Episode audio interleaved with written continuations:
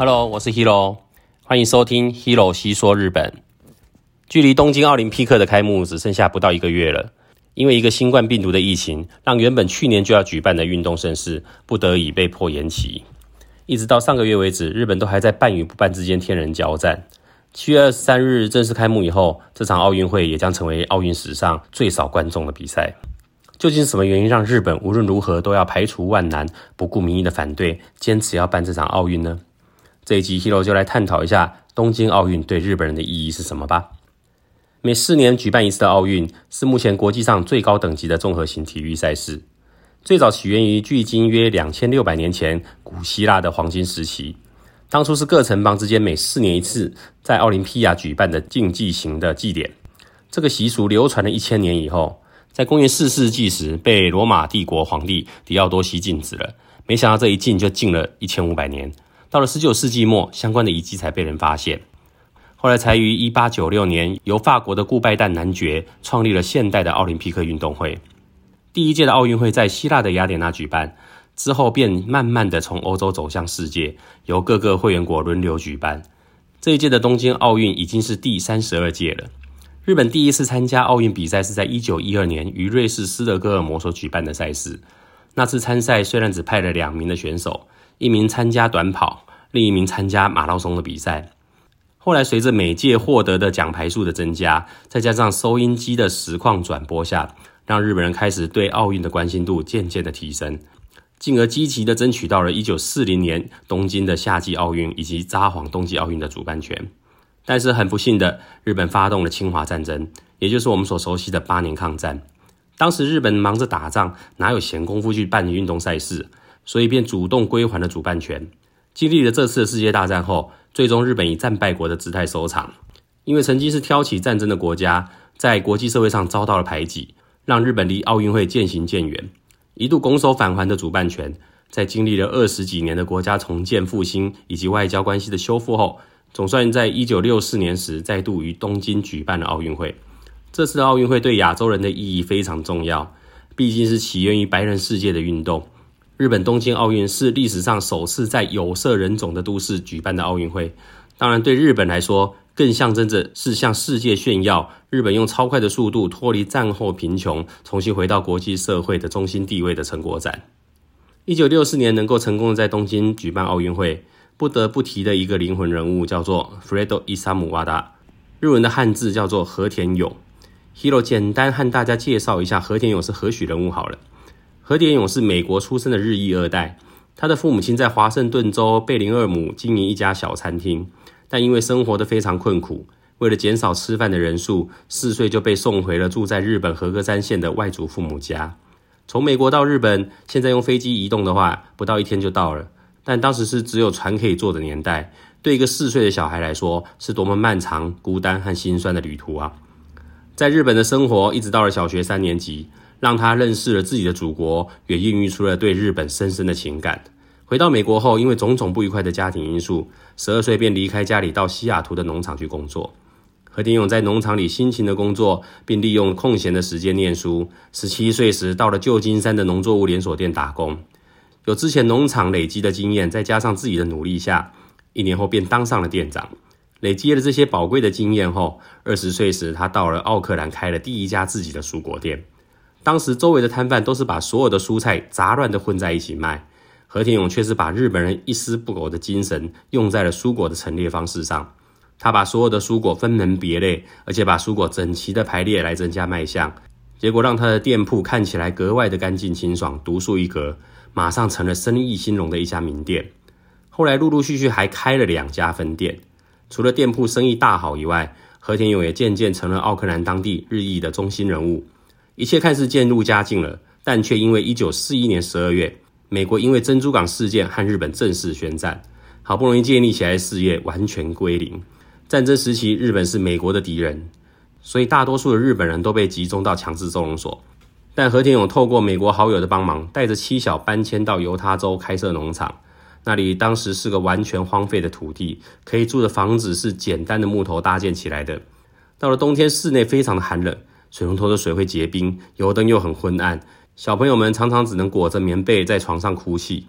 和田勇不断的鼓励着孩子们一定要忍耐，只要忍耐到战争结束后，一切都会变好的。好不容易努力开垦了两年，农作物总算也有收获了。打算要卖到临近乡村时，却被当地人排斥，因为日本是敌国。当地人看到日本人会用嘲讽而且歧视的口吻称日本人叫“加布”，并且污蔑他们种的农作物有毒，不能吃。虽然经由和田勇努力的和当地政府官员解释，并请他们出面协助，但状况却没有改善太多。一直忍耐到了一九四五年八月十五号，日本宣布无条件投降，持续了四年的战争总算落幕了。和田勇马上带着一家人搬到了洛杉矶，透过美国好友的帮忙重操旧业，把以前的蔬果店扩大为超级市场。很快的也虏获了当地人的心，不到几年的时间，变成了全加州拥有十七间分店的大老板了。战后一九四九年，美国洛杉矶举办了全美游泳选手大赛，当时日本还在盟军的统治下。美国为了表示对日本的善意，也邀请日本派出代表来参加这次的游泳比赛。日本共派出了六名的游泳健将，虽然是获得了盟军最高指挥官麦克阿瑟将军许可的，但当时全美国的民众对日本人仍然是相当的憎恨以及厌恶。饭店不愿意出租给日本人，依然称呼日本人叫 Jap。走在街上，甚至还会被人吐口水。不得已之下，最后只好找新闻媒体帮忙刊登寻找可让日本人住宿的招募广告。在这种极度不友善的环境下，对日本选手们张开双手，热情迎接他们的就是和田勇一家人。和田勇把自己的房子当成了民宿，无偿提供选手们住宿以及餐食。第一天入住时，选手们看到晚餐端上来的白米饭，大家兴奋不已。日本在战后国家要复兴，所有的粮食都是管制配给的，主食几乎都是地瓜，一个礼拜能够吃到一次像汤一样的稀饭都算很难得了。更何况现在看到是每个人一大碗的白米饭，还配着日本人最思念的味噌汤，桌上摆满了炸猪排、牛排、炸虾等，都是选手们从未见过的美食。餐后，和田太太还端出了一个上面写着 “Welcome” 的大蛋糕来庆祝。穷困匮乏的日本选手们已经好久没有可以让自己好好的饱餐一顿了。这段时间，和田勇夫妇对这些选手们的照顾可说是无微不至。出赛前还为选手们每个人订了一套西装，让他们可以体面的去参加比赛。一行人在受到和田勇一家如此细心的照料、养精蓄锐后，大家纷纷卯足了全力比赛，来报答和田勇一家的恩情。当然，也更要为祖国争光，找回日本人的自信。比赛的结果果然，和田勇的餐食被施上了魔法，不但夺下了大会的金牌和银牌，日本的游泳健将们在这次的大会中一共刷新了九项世界纪录。跌破了所有美国人的眼镜。这则新闻在日本透过收音机被报道出来后，更是举国欢腾、普天同庆啊！二战时败给了美国，让日本陷入彻底的绝望。总算战后透过了游泳比赛，为日本重新赢回了面子与里子。这个惊人的成绩也让美国人对日本人完全改观。很多美国人开始把这几位选手比喻为富士山飞鱼，这对日本人来说是非常值得骄傲的赞美。比赛前还被嘲笑为 “Jap” 的日本人，比赛后美国人开始正确的称呼日本人为 “Japanese”，而且赢得了 “Japanese is great” 这样的评价。另外，因为这次的赛事让洛杉矶当地的日裔们的地位获得了大大的提升，拒绝日本人入店的美国商家也因此而消失了。十年后，也就是一九五九年，和田勇接到了几通重要的电话，电话的另一端是日本的总理大臣和东京都知事，谈话的内容则是。日本希望能够于一九六四年在东京举办第十八届的奥运会。为了达成目标，非得要借重和田勇的力量才行。以和田勇对祖国的热爱，当然二话不说就接下了这样的重责大任。毕竟能让日本找回勇气与失去的国际地位，对和田勇来说才是最重要的。但以当时的国际形势来看，要在日本举办奥运会是谈何容易啊！奥运会要在何处举办，是依照国际奥林匹克委员会的五十八位成员采投票多数决来做决定的。当年出来争取主办权的，分别有美国密西根州的底特律、奥地利的首都维也纳、比利时的首都布鲁塞尔以及日本的东京都这四个地方。和田勇的工作很简单，就是要去和所有的委员宣传日本的好，希望能在日本办奥运的意思传达而已。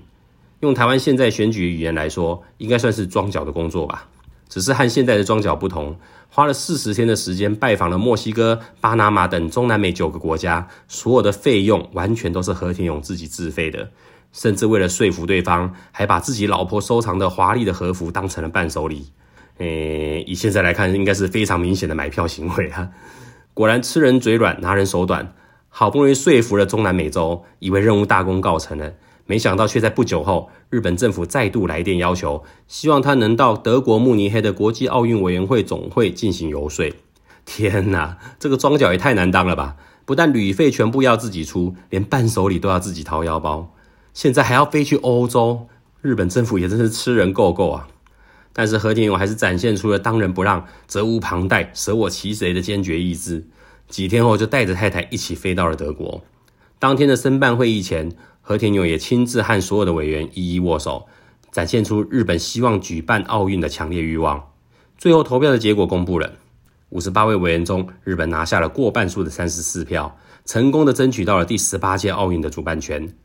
听到宣布的结果，和田勇夫妇也当场热泪盈眶。这些日子来努力果然没有白费，也没有辜负了所有日本人的期待。这一届的奥运会成为了日本人的骄傲。因为它让世界看到了一个战败国家以最快的速度重新崛起为工业国家，也让那些因应举办奥运而全心投入先进技术的日本企业得以向世界展现他们的实力。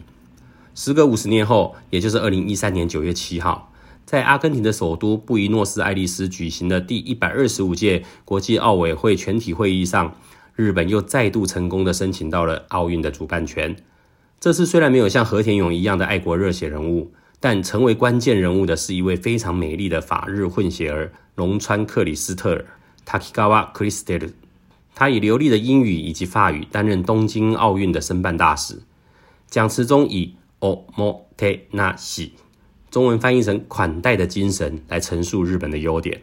这个精神的意涵还包括了像是日本人是外国人心目中治安最好的城市，即使掉了现金都可以找得回来啊。日本的公共交通网相当便捷，连计程车司机的亲切态度都令人赞赏。还有日本到处都是干净的街道环境，以及东京是全世界最多米其林星级餐厅的都市等等的因素。这个完美的演说让在场所有的委员留下了深刻的印象。而这句 “omotenashi” 也成为了二零一三年日本新语流行语大赏的年间流行语。按照日本各界的共识。二零二零年东京奥运，一定程度上也承载着重建和复兴的主题，标志着日本从二零一一年关东大地震的灾难中恢复。日本企业也期望能在氢气能源社会、无现金支付、自动驾驶汽车等等多领域的技术升级，让世界看到日本的革新。一个可以宣传国力的大好机会，没想到新冠病毒的疫情完全打乱了日本人的计划。另外还有一个让日本拼了老命都要举办奥运的最大的原因，就是经济层面的问题了。大家都知道，为了筹办奥运会花掉相当多的钱，像是前一次的东京奥运，为了为期十五天的奥运比赛，日本政府在相关馆场的建设、运动员的训练和奥运举办的直接费用上，一共花费了大约两百七十亿日元。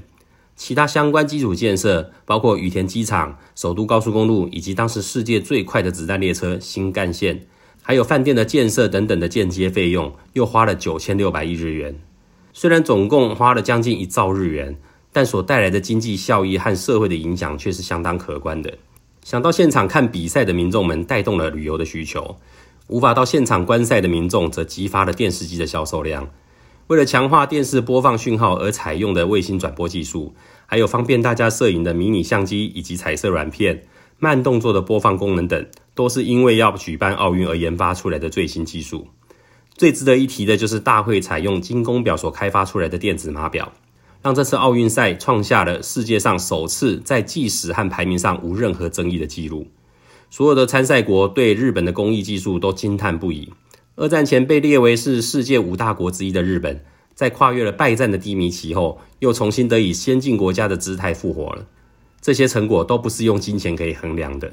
日本为了纪念这次奥运带来的丰硕成果，后来便把开幕日的十月十日定为国定假日的体育之日 （Taikunohi）。这个体育之日后来也为了能产生连休效益，而被改在十月的第二个礼拜一庆祝。没想到去年连节日名字也被改成了洋风的 Sports No He，诶，原来日本政府也是会搞一些无脑又无关痛痒的改革啊！二零一七年时，日本大概估算了这次东京奥运所能带来的经济波及效果，起算时间点以取得奥运主办权的二零一三年到奥运结束的十年后的二零三零年为止，举办奥运的直接费用上面大概会花掉两兆日元，但是到奥运结束后，当时开发的技术、奥运建筑物的再利用以及工作机会的增加所带来的经济波及效果，预估可以达到三十二兆日元，比起投资额整整翻了十六倍。这么庞大的经济效益，也难怪无论如何日本政府都不愿意停办奥运了。这次的延迟举办是奥运史上第一次不是因为战争因素而产生变数的一次。今年年初时，关西大学的宫本教授也试算了一下，因疫情的影响而简略化的东京奥运将会造成一兆四千亿日元左右的损失。若是停办的话，更会造成四兆五千亿日元的损失。俗话说，杀头的生意有人做，赔钱的生意没人做。去年一直到奥运开幕前四个月，都还坚持要如期举办的。后来才在逼不得已的情形下宣布延期，没想到这一延就延了一年。为了延期举办，日本还追加了比原本预定多了一倍的预算，真的是赔了夫人又折兵啊！投注了这么多经费的政府，当然是无论如何都不能再回头了。但是民众的态度又是如何呢？一直到上个月为止所做的调查，希望在延期的民众占了三十二点八趴，希望停办的民众占了三十九点二趴。也就是说，其实有高达七十二趴的民众都不希望在今年夏天举办。最大的原因当然是因为疫情的不明朗，尤其是新冠病毒在其他国家陆陆续续变种为英国型、巴西型、南非型和目前最毒的印度型等变异型的病毒。这些病毒还不见得是现在的疫苗抵挡得了的。虽然不让民众观赛的措施可以减少一百万观光客的到来，但是因为参赛选手和随行的人数大约就有一万五千人左右了。再加上各国政要官员和采访媒体人员等，估计还是会有九万人次的外国人来到日本。日本政府当然也有要求，要入境日本的人都要提出阴性检测证明，赛程中也会做到隔离跟再检验。但是以我们目前为止的经验，这些措施都无法百分之百的防范感染，更何况这些奥运会有来自世界两百零六个国家的人，等于是将全世界各国的变种病毒全都集中在东京一样。奥运会场宛如是一个大型的病毒人体实验室，光是想象都让人不寒而栗啊！从去年年底到今年年初，日本政府放宽入国限制后，马上就让疫情飙升，死亡人数单月突破两千五百人。若是奥运开放外国人入境的话，会带来更严重的灾害吗？日本民众当然不愿意赌喽。Hero 其实也蛮同情日本现在这种骑虎难下的处境的。连东京都知事小池百合子也都为了这次的奥运累到住院了。总之，既然已经确定七月二十三号要举办了，还是希望日本能顺利通过这次的考验，让奥运平安的落幕。也祈祷这次的疫情能尽快平静下来，让 Hero 能再带大家好好的畅游日本。好啦 h e r o 这次就和大家分享到这里。喜欢我的内容的话，希望大家追踪我的频道，或是有想指教的地方，还是有比较想听的内容，也可以留言告诉 Hero 哦。拜拜。